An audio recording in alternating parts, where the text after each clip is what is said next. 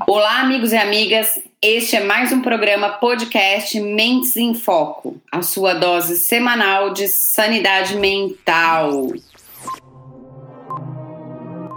Yesterday you said tomorrow, so just do it. Make your dreams come true. Just do it.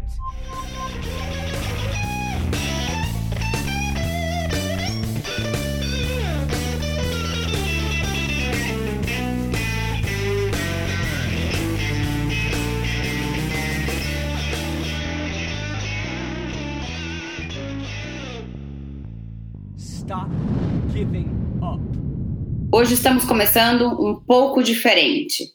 Estão presentes na mesa hoje esta apresentadora que vos fala, Josiane Freitas, CEO e fundadora da Perfix Consultoria. E abrindo o programa, junto comigo, a galera que tem um futuro impregnado em seu DNA. A equipe Mentes em Foco.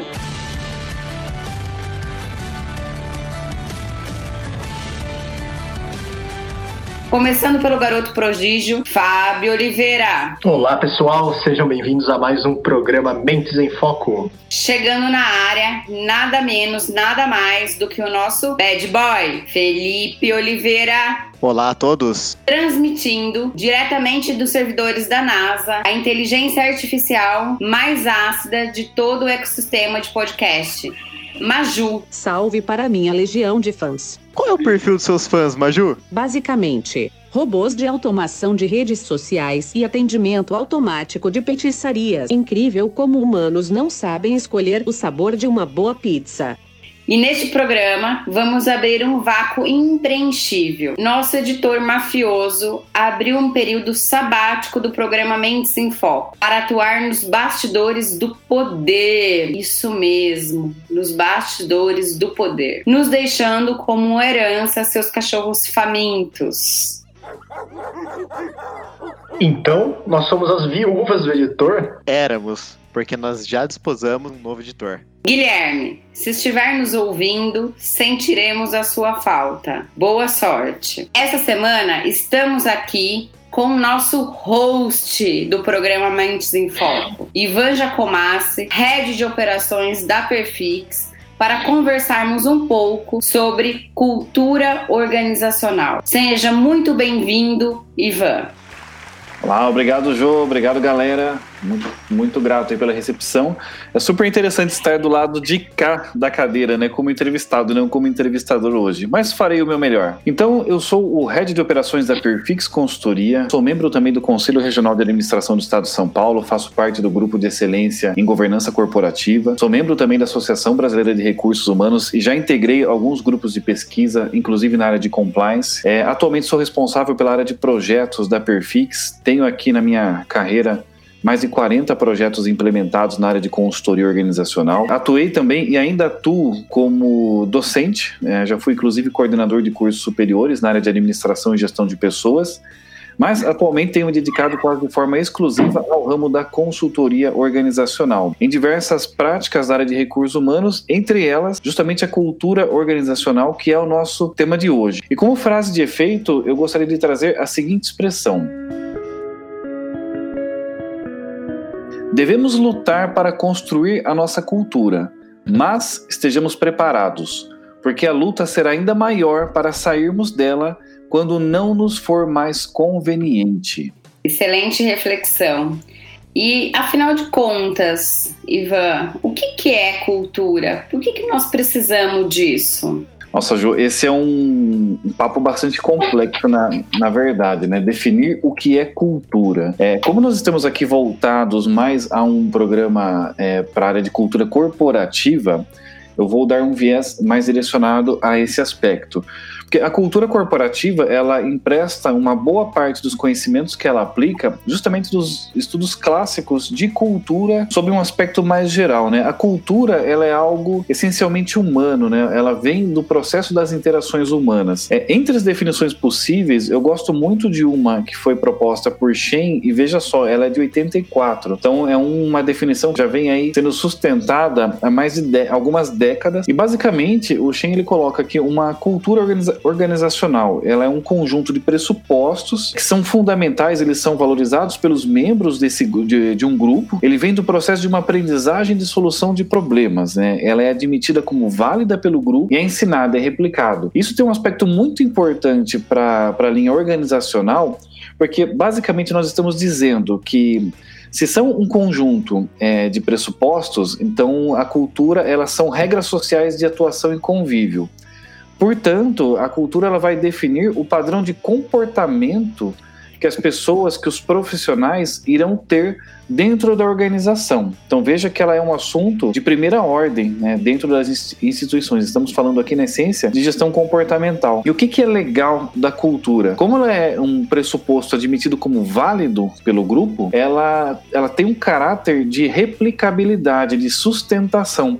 Então ela tende a ser perpetuada ao longo do tempo. Então uma vez sacramentada uma cultura, ela de certa forma ela entra num processo um tanto quanto automático e ela vai sendo perpetuada, ou seja, ela vai sendo sustentada ao longo do tempo, mesmo com a entrada de novos indivíduos na organização, ela vai sendo replicada, ela vai sendo mantida. Então, ela tem esse caráter de continuidade. É, Ivan, é, quando a gente fala em cultura, né, uma cultura sólida dentro da, das organizações, ainda restam muitas dúvidas é, dos gestores, né? E quais são os principais pontos que a gente tem que entender para construir essa cultura sólida nas empresas? Bom, Fábio, essa é uma pergunta de ouro e eu tenho certeza que é, é uma pergunta que muitos gestores de recursos humanos que estão nos ouvindo agora, com certeza estão se fazendo também porque ela tem um, um, valor intrínseco muito importante. Responder essa pergunta já é o primeiro ponto de gestão cultural. Para a construção de uma cultura sólida, o que, que nós precisamos entender? Eu havia comentado anteriormente que a cultura ela é algo que ela é perpetuada pelo grupo, é um padrão comportamental, um conjunto de valores e princípios e pressupostos que vão sendo mantidos, perpetuados pelo grupo. E isso vem muito é, dos casos de sucesso que esse grupo atravessa. Então, o que, que nós observamos? Que a cultura ela tende a se fortalecer a partir de experiências bem-sucedidas. Então,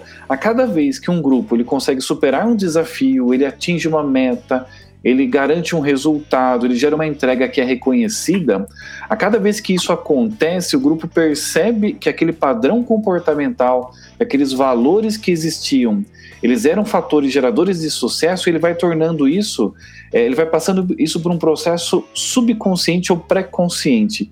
E esse é um gatilho importante da cultura, né? Nós dizemos que ela gera comportamentos pré-conscientes, ou seja, de certa forma, quando ela está fundamentada, as pessoas agem até por instinto dentro de um determinado paradigma que é esperado. Então, quando a gente consegue imbuir uma cultura verdadeiramente, você obtém naturalmente os comportamentos esperados.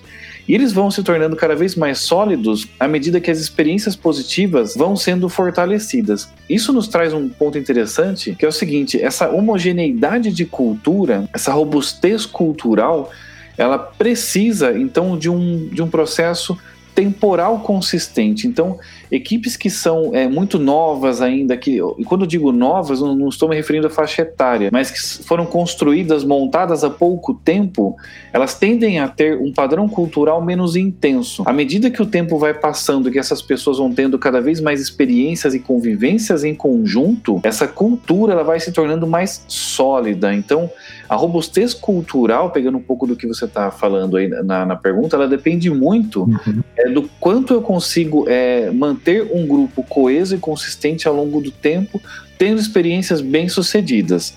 Tem mais elementos que nós poderíamos debater, mas acho que isso já responde no primeiro momento a sua pergunta. Sim, podemos afirmar então que o desempenho da equipe, o resultado da equipe, ele está totalmente ligado à cultura que, que é desenvolvida ou que, que é regente na, naquele momento na equipe. Exatamente. É quase que um processo aí de, de reforço positivo que vem classicamente da psicologia. Quanto mais experiências bem-sucedidas o grupo vai tendo, mais ele adota porque ele reconhece que aquele padrão ele é um padrão que gera bons resultados. No lado oposto, é, se eu tenho resultados negativos, é, isso começa a fragmentar essa cultura, porque o grupo ele vai procurar reencontrar um padrão que torne novamente as experiências bem-sucedidas. Isso dá uma conexão direto com a liderança. É, líderes ineficazes eles não constroem cultura. Até eu quero quebrar um paradigma aqui com vocês. É, eu já ouvi muito muitas vezes é, gestores afirmando que um líder ruim ele constrói uma cultura ruim. Essa afirmação ela é parcialmente verdadeira.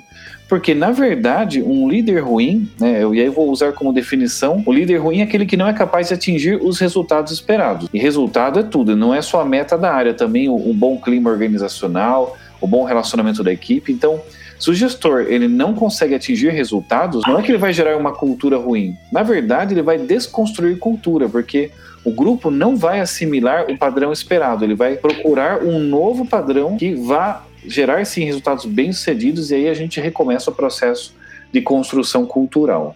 Tá, então deixa eu perguntar uma coisa. É, as organizações ela têm as suas culturas, né? Então uma organização ela vai existir é, independente se ela sabe ou não qual que é a sua cultura, né? No final das contas, por que, que a gente precisa identificar a nossa cultura? Isso, Felipe, também é um ponto aí é, fundamental, né? Por quê? A cultura ela vai existir independente de você fazer gestão ou não. A cultura é um fenômeno social, né? o ser humano é um ser social. Vivendo em sociedade, ele gera cultura naturalmente, é um processo natural do nosso convívio social.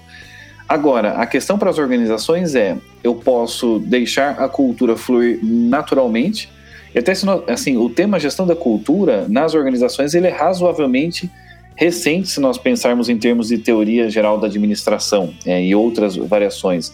Nós falamos em gestão da cultura organizacional há algumas décadas. É, no entanto, as empresas, as organizações já existem há séculos, né? Por muito tempo elas existiram, prosperaram, inclusive, muitas vezes, sem fazer gestão da cultura ou sequer citando, olha, temos que ter. Você não imagina o Henry Ford lá em 1900 e bolinha dizendo, vou fazer gestão da cultura dos meus empregados. O, o momento era outro, é, a filosofia era outra. Na verdade, o pessoal, é, a cultura se fazia, ela, ela vai acontecer independente de qualquer atuação.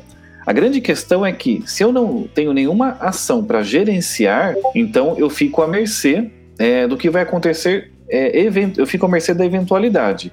Pode ser que a cultura se construa naturalmente de uma forma positiva, mas eu também posso acabar tendo um padrão cultural extremamente é, danoso à minha organização. E nesse sentido é que a, a empresa tem que ter cuidado. E eu faço aqui mais uma ressalva. Eu, eu uso a terminologia gestão da cultura como padrão, o mercado de forma geral cita isso, mas eu tenho certas reservas, porque quando nós aplicamos a questão de gerir, isso implica que eu tenho condições de administrar totalmente algo. Na verdade, eu particularmente tenho uma visão, eu sou mais a favor de nós dizermos que nós vamos influenciar a cultura, porque não, nós não temos tanto poder sobre ela. Nós podemos sim influenciá-la de uma forma muito intensa, mas eu tenho certas reservas até onde é efetivamente a gestão gestão no sentido completo da expressão. E por isso também que eu tenho algumas reservas, inclusive com relação a alguns produtos que nós vemos às vezes um, alguns enlatados, em que o pessoal vende culturas prontas, né? Mas a gente vai conversar um pouquinho sobre isso adiante.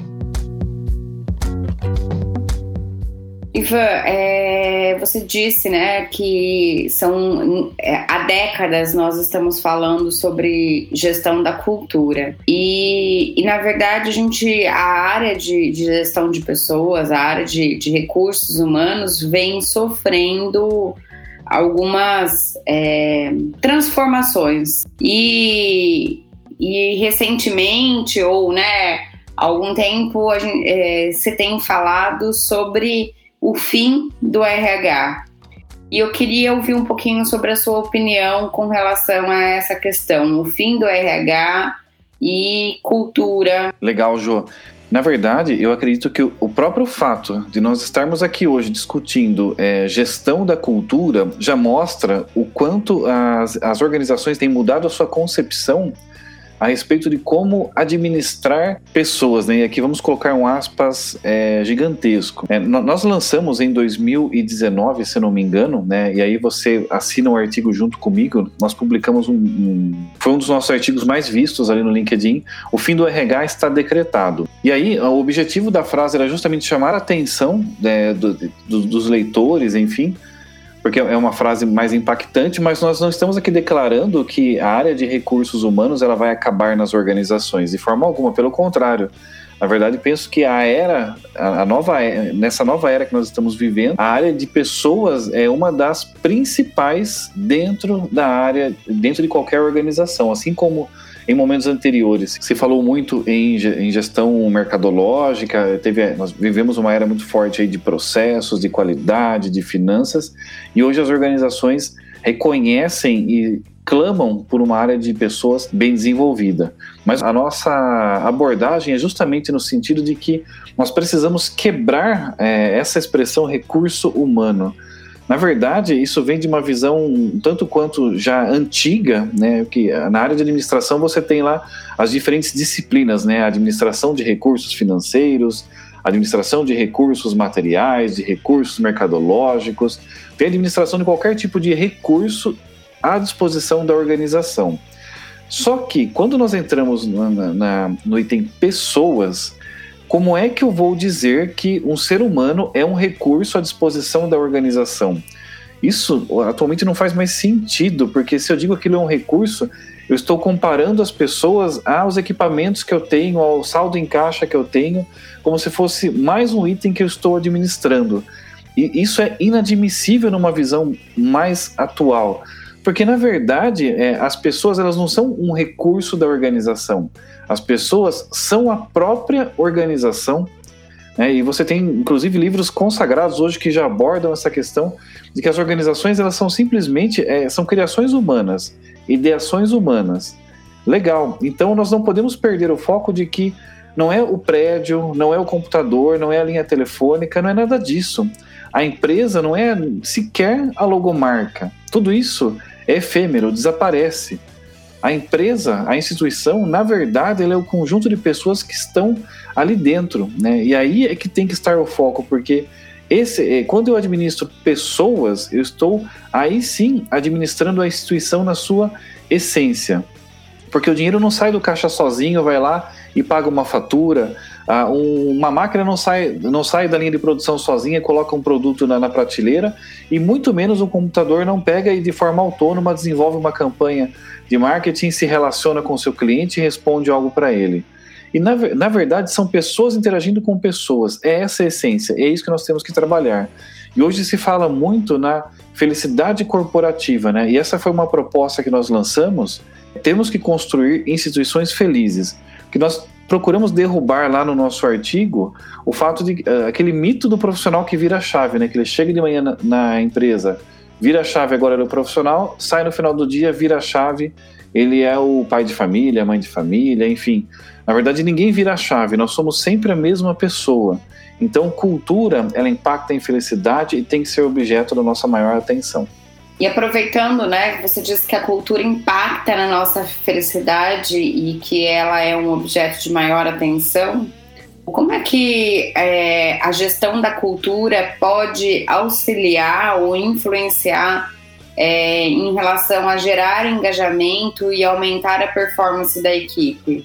Legal, Ju. É, nós, nós lançamos agora, em 2020, um livro chamado Como Entender e Gerir a Cultura Organizacional. E foi muito interessante porque nós é, lançamos né, uma, uma visão, uma diagramação que nós chamamos de modelo 4 em 1 da cultura, ou visão 4 em 1 onde nós aglutinamos quatro modelos teóricos consagrados, que vão lá desde o modelo de Marston de 1928 até um mais recente de Groesberg é, em 2018, ou seja, Estamos aí com quase um século praticamente de conhecimento sendo estruturado numa única abordagem. E o que nós observamos é que existem tipos culturais predominantes. Aqui no, no nosso programa de hoje não, nós não temos tempo para entrar nessa abordagem, espero ter outras oportunidades para debater mais sobre isso, mas nós vemos que existem tipos culturais é, predominantes e Assim como a cultura tem diferentes tipos, as pessoas também têm diferentes padrões comportamentais. Se nós puxarmos lá o modelo de Marston, nós temos famo o famoso modelo DISC, né, onde você tem os perfis de dominância, influência, estabilidade e conformidade.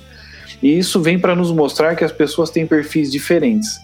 E cada perfil ele tem uma conexão um pouco mais natural com determinados padrões ou perfis culturais. Então é, é muito importante dentro da gestão da cultura uma clareza no alinhamento de propósito, no alinhamento de expectativas.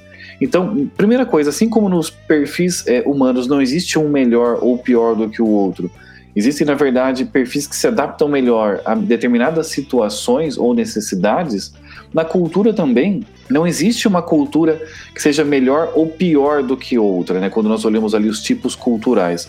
O mercado hoje eu acho que confunde muito isso. É, quando nós temos aquela, aquelas verdadeiras culturas enlatadas que são vendidas em muitos produtos por aí. É quase um compre a cultura X dentro da sua empresa. E isso, na verdade, até pela nossa explicação inicial, fica muito claro que não é assim, né? Eu, eu boto as pessoas para fazerem um curso e a cultura acontece do nada. A gestão disso é um assunto muito mais profundo, ela envolve a movimentação de muita coisa dentro da empresa. Você mexe com o eixo de poder, você mexe com o, as competências organizacionais, enfim, é um assunto que exige um tratamento muito mais técnico e profissional. E é importante que nós tenhamos esse alinhamento entre o propósito da organização, os princípios da organização e o propósito do indivíduo, da, da pessoa, que ele se conecte com aquela cultura, com aquele padrão. Só fazendo um parênteses aqui importante, o que as pessoas eu observo que têm confundido muito quando elas falam cultura de sucesso e uma cultura que não é boa, é que na verdade nós não estamos tratando do tipo cultural como sendo um sendo ruim e outro sendo bom. É, o que nós vemos é muitas vezes alguém dizendo pratique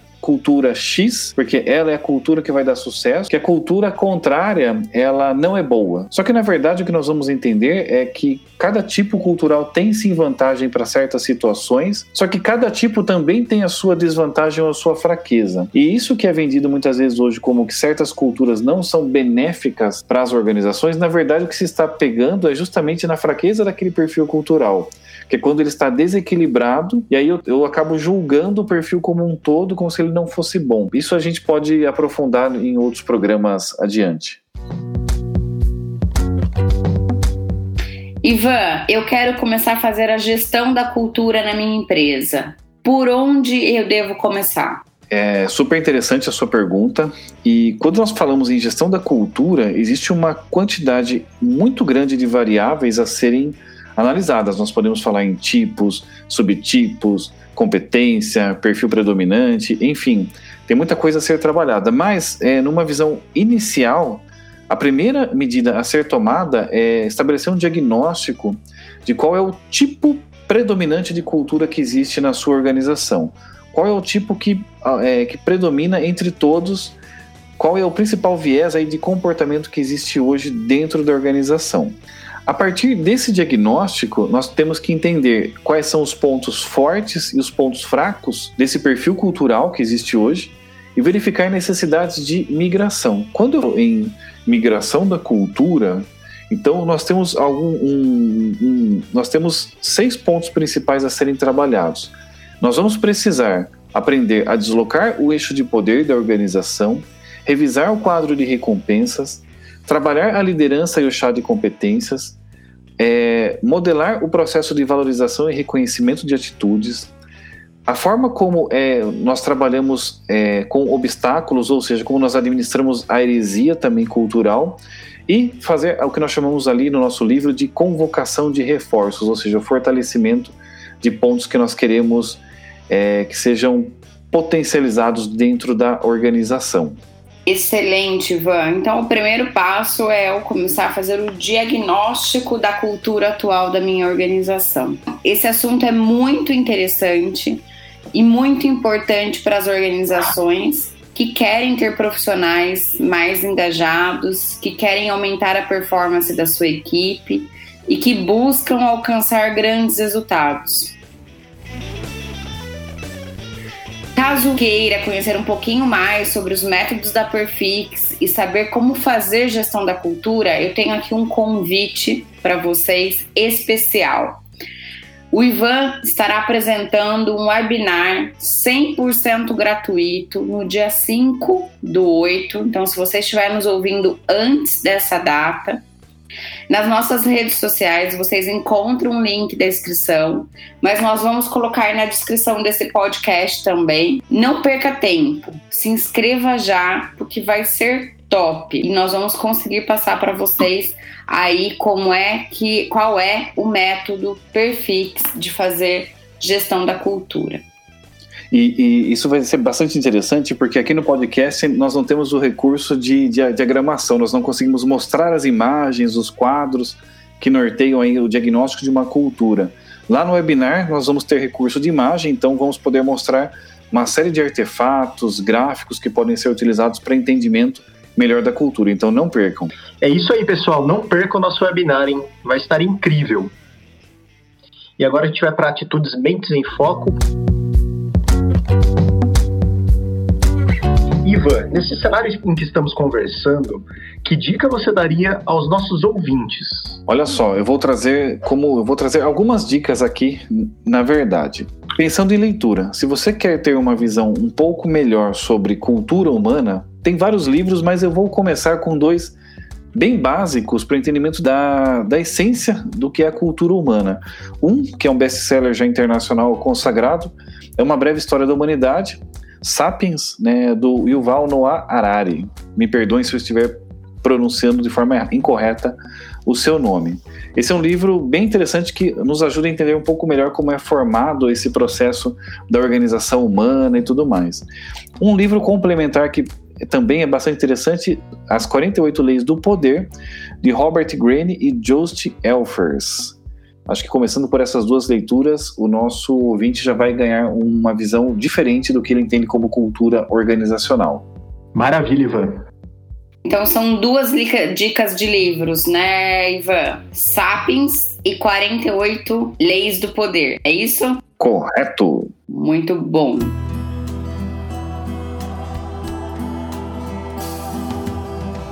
Queridos ouvintes, esperamos mais uma vez ter trazido até vocês as reflexões necessárias. Pegue aquilo que fez sentido hoje e guarde, e aquilo que não fez, passe para frente. Mas o mais importante é sempre ouvir, refletir sobre diferentes pontos de vista. Como disse Dalai Lama uma vez, ao falar, você apenas repete o que você já sabe, mas ao ouvir, talvez você possa aprender alguma coisa. É isso aí, Jô. Concorde ou discorde, mas acorde. E aí, Maju, o que, que você aprendeu hoje? Aprendi que os humanos são seres sociais e que desenvolvem cultura como uma forma de libertação, mas que precisam tomar cuidado para que esta não se torne sua nova prisão.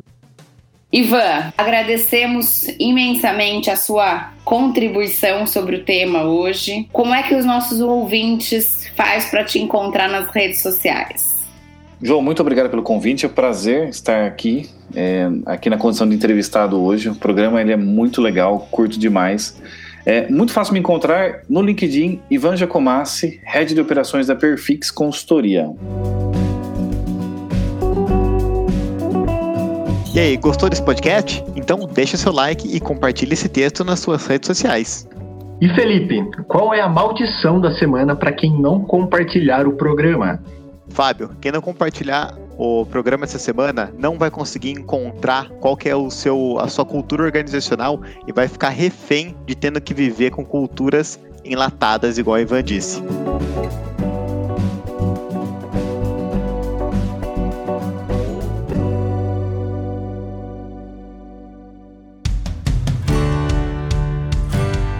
Este programa podcast é um oferecimento por Fix Consultoria e Hug Store. Espero que tenham gostado desse episódio. Deixem seus comentários em nossas redes sociais. E tchau! Até o próximo episódio. Valeu, pessoal. Até o próximo programa. Valeu. Muito obrigado.